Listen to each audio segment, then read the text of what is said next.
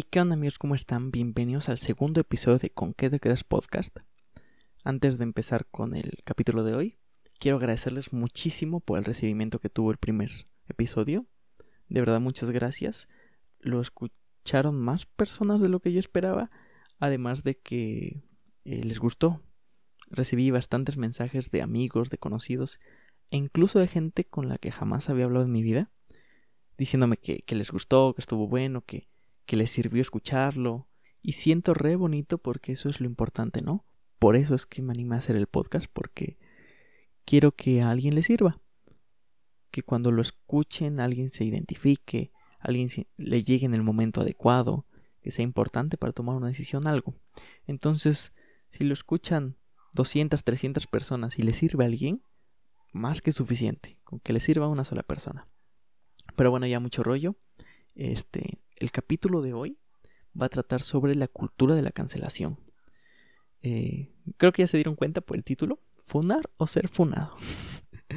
este, para los que no sepan, una funa o cancelar a alguien, vamos a llamarlo como es como una denuncia pública en redes sociales con la que se trata de, de dañar la imagen del agresor, del acusado. Hay yo lo voy a dividir como en dos tipos de, de funa, de cancelación muy importantes. La que es para acosadores, violadores o cosas así. Y para las personas que piensan distinto, que hacen comentarios homofóbicos, transfóbicos, cosas así, ¿me entienden? Miren, yo estoy pero total, total, totalmente de acuerdo en esto. Yo sé que nace de un movimiento bonito que quiere darle voz a los que antes no tenían, y quiere darles ese poder, pero un poder desmedido. O sea, es re peligroso. Entonces, voy a contarles rápido una, dos historias para que entre más en contexto de por qué me preocupa tanto. Eh, en 2018, una chava eh, inglesa terminó con su novio. Bueno, al revés, su novio terminó con ella. Entonces ella estaba muy enojada y se le ocurrió comprar un celular y mandarse ella misma mensajes amenazándose, diciendo que estaba vigilada. De hecho, con ese celular igual amenazó a su familia y todo. Y después de unos días de estar mandándose a ella misma los mensajes, lo que hizo fue que publicó las capturas en redes sociales acusando a su expareja, que la acosaba, que la amenazaba y a su familia también. El hate que recibió esa persona fue increíble, lo despidieron del trabajo, lo amenazaban de muerte, iban a buscarlo a su casa, incluso le rompieron unas ventanas con piedras. Estaba tan desesperado del acoso que estaba recibiendo ahora él que fue a la policía y él mismo se denunció. Sí, está medio raro, pero él se denunció para que se pudiera investigar bien, para que fuera la policía quien decidiera. Finalmente se, se investigó y se dieron cuenta que era ella la que se mandaba los mensajes, que solo lo había hecho por ira y por despecho, y fue a la cárcel por ocho meses debido a difamación. Pero el problema es que, aunque legalmente él era inocente, ya estaba declarado y todo, pues no era viral eso, lo que se viralizó fue el ataque, la funa, por lo que seguía recibiendo acoso, seguían eh, buscándolo para, para hacerle daño.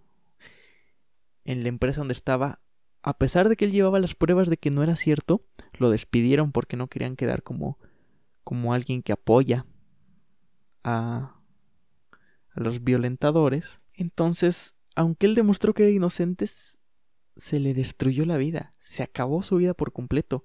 Y estuvo ocho meses en la cárcel y regresó y como si nada. Entonces, ahí te das cuenta que a lo mejor por un momento de ira, de enojo, de despecho, en segundos, en segundos le arruinó la vida. Es tanto poder que les dan que se les sale de las manos. Y ocurrió algo un poquito más grave, bastante más grave, en Argentina con Agustín. Agustín tenía 18 años. Mentira, 17. Todavía no los cumplía, era menor de edad. y él acostumbraba ir a, a las marchas feministas porque estaba de acuerdo y apoyaba a su mamá, a sus amigas y todo, ¿no? Y en una de esas marchas estaban voceando una lista de acosadores que habían dado las chavas que habían asistido a la marcha. Y se escucha, escucha su nombre. Y se quedó en shock. Lo primero que hizo fue salir corriendo porque no sabía qué hacer. Llegó a su casa y le explicó a su mamá. Entonces, le empiezan a llegar mensajes amenazándolo y se da cuenta que tenía una denuncia en redes sociales, claro que sí. Lo había acusado su mejor amiga por Instagram.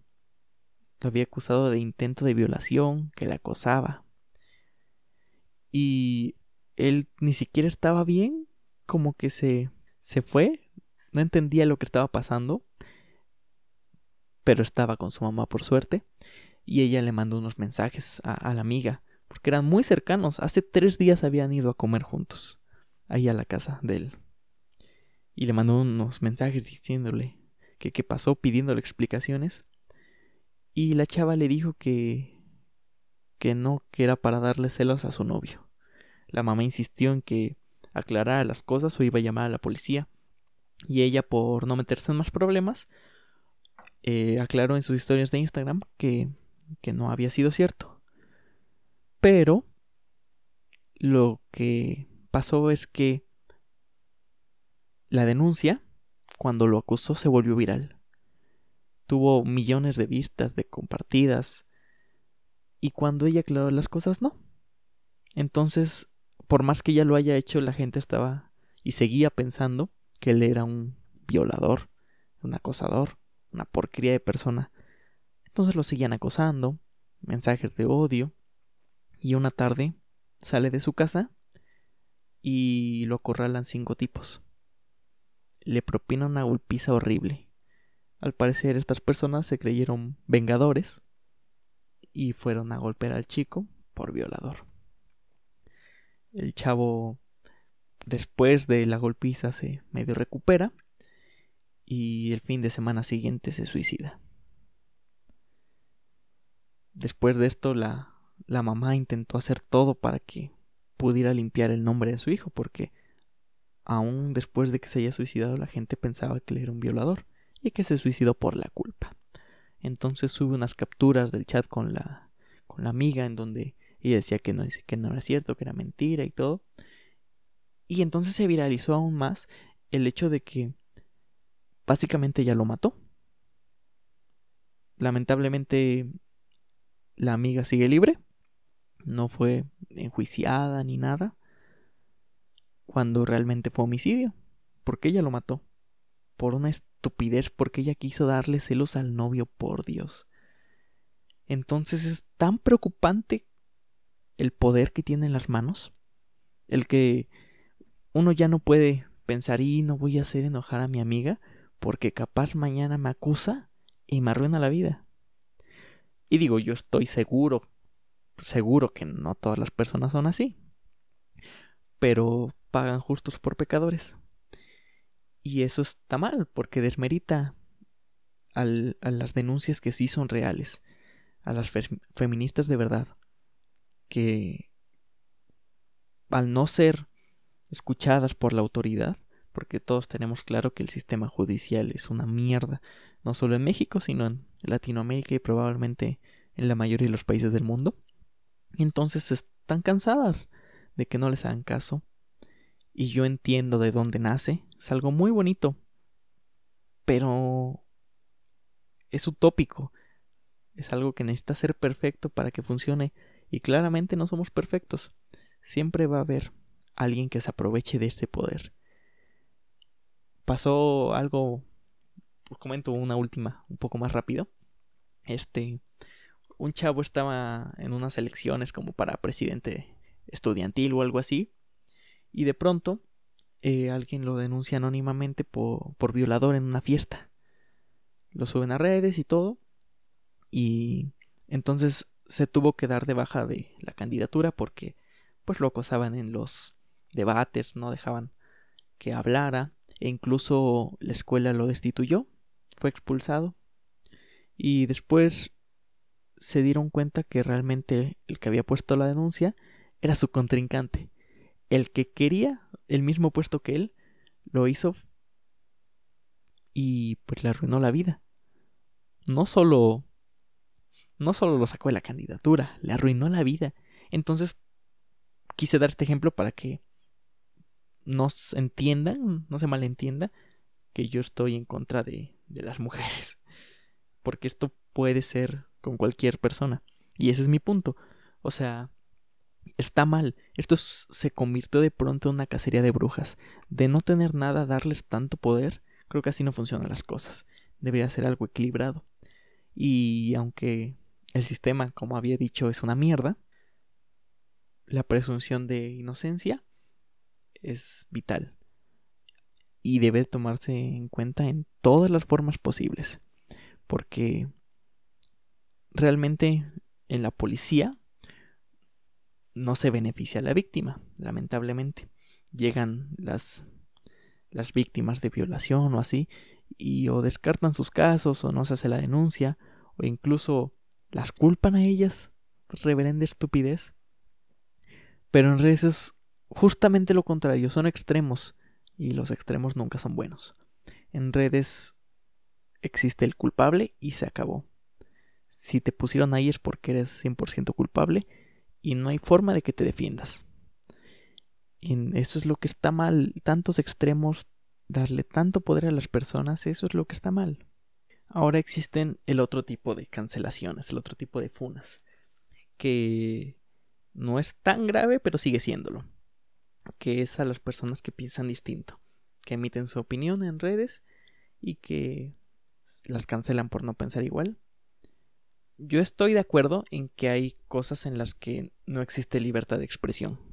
No tienes libertad si con tus comentarios, con tus ideas, estás atacando los derechos de alguien más.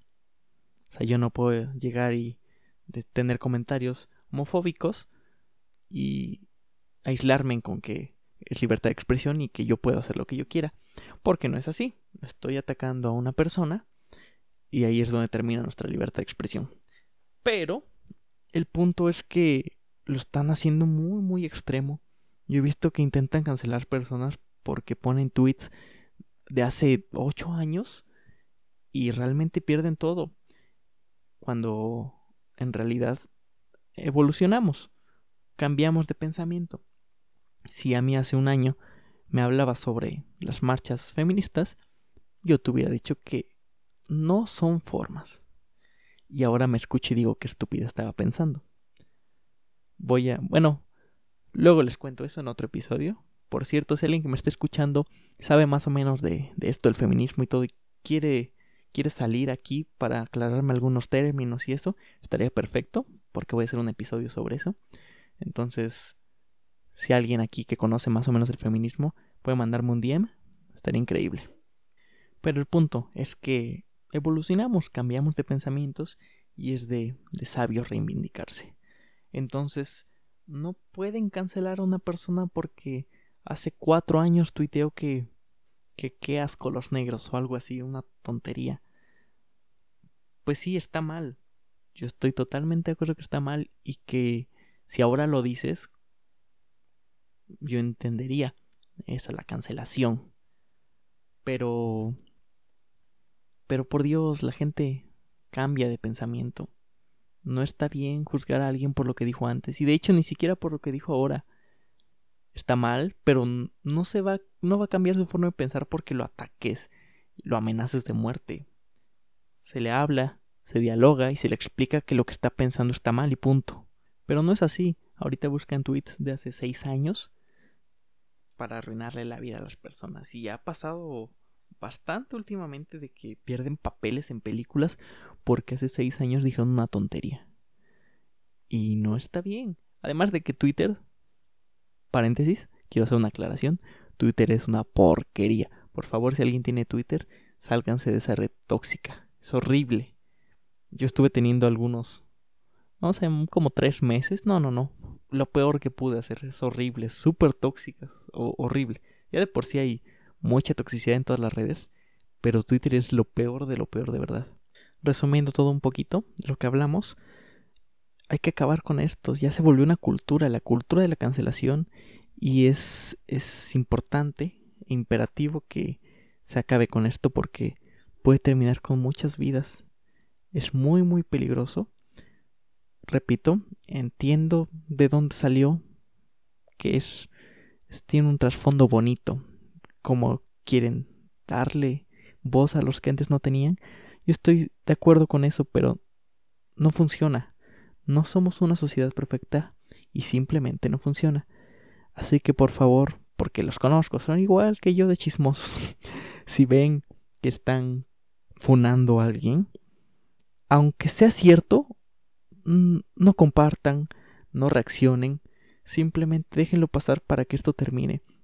Yo sé que a lo mejor para para una víctima es importante hablarlo y publicarlo para recibir ayuda y sentirse apoyada, pero no son formas de verdad.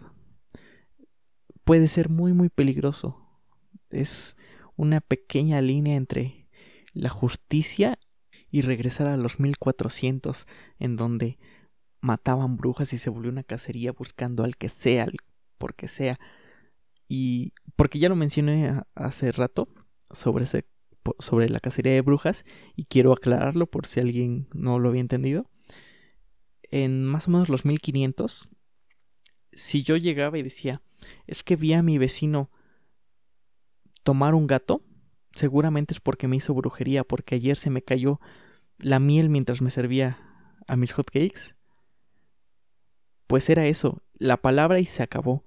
No había investigación ni nada, directamente a quemar a la persona. Y quemar no como ahorita que se quemen redes, a quemarla viva, literal. Entonces, a eso estamos regresando, a acusar sin pruebas, a acusar a las personas porque sí. Quiero hacer una aclaración más que me surgió ahorita mientras terminaba de hacerlo, y es que muchas veces solamente se sube la explicación del, de la víctima tal vez, de la persona que acusa y ya, con eso es suficiente. Otras veces en las que se suben pruebas. Pero, así como les expliqué en el caso anterior, que las pruebas se fabrican, yo no estaría muy seguro. Eso sí, siempre si conocen a alguien que es una víctima o algo parecido, siempre alientenlo a que vaya con las autoridades.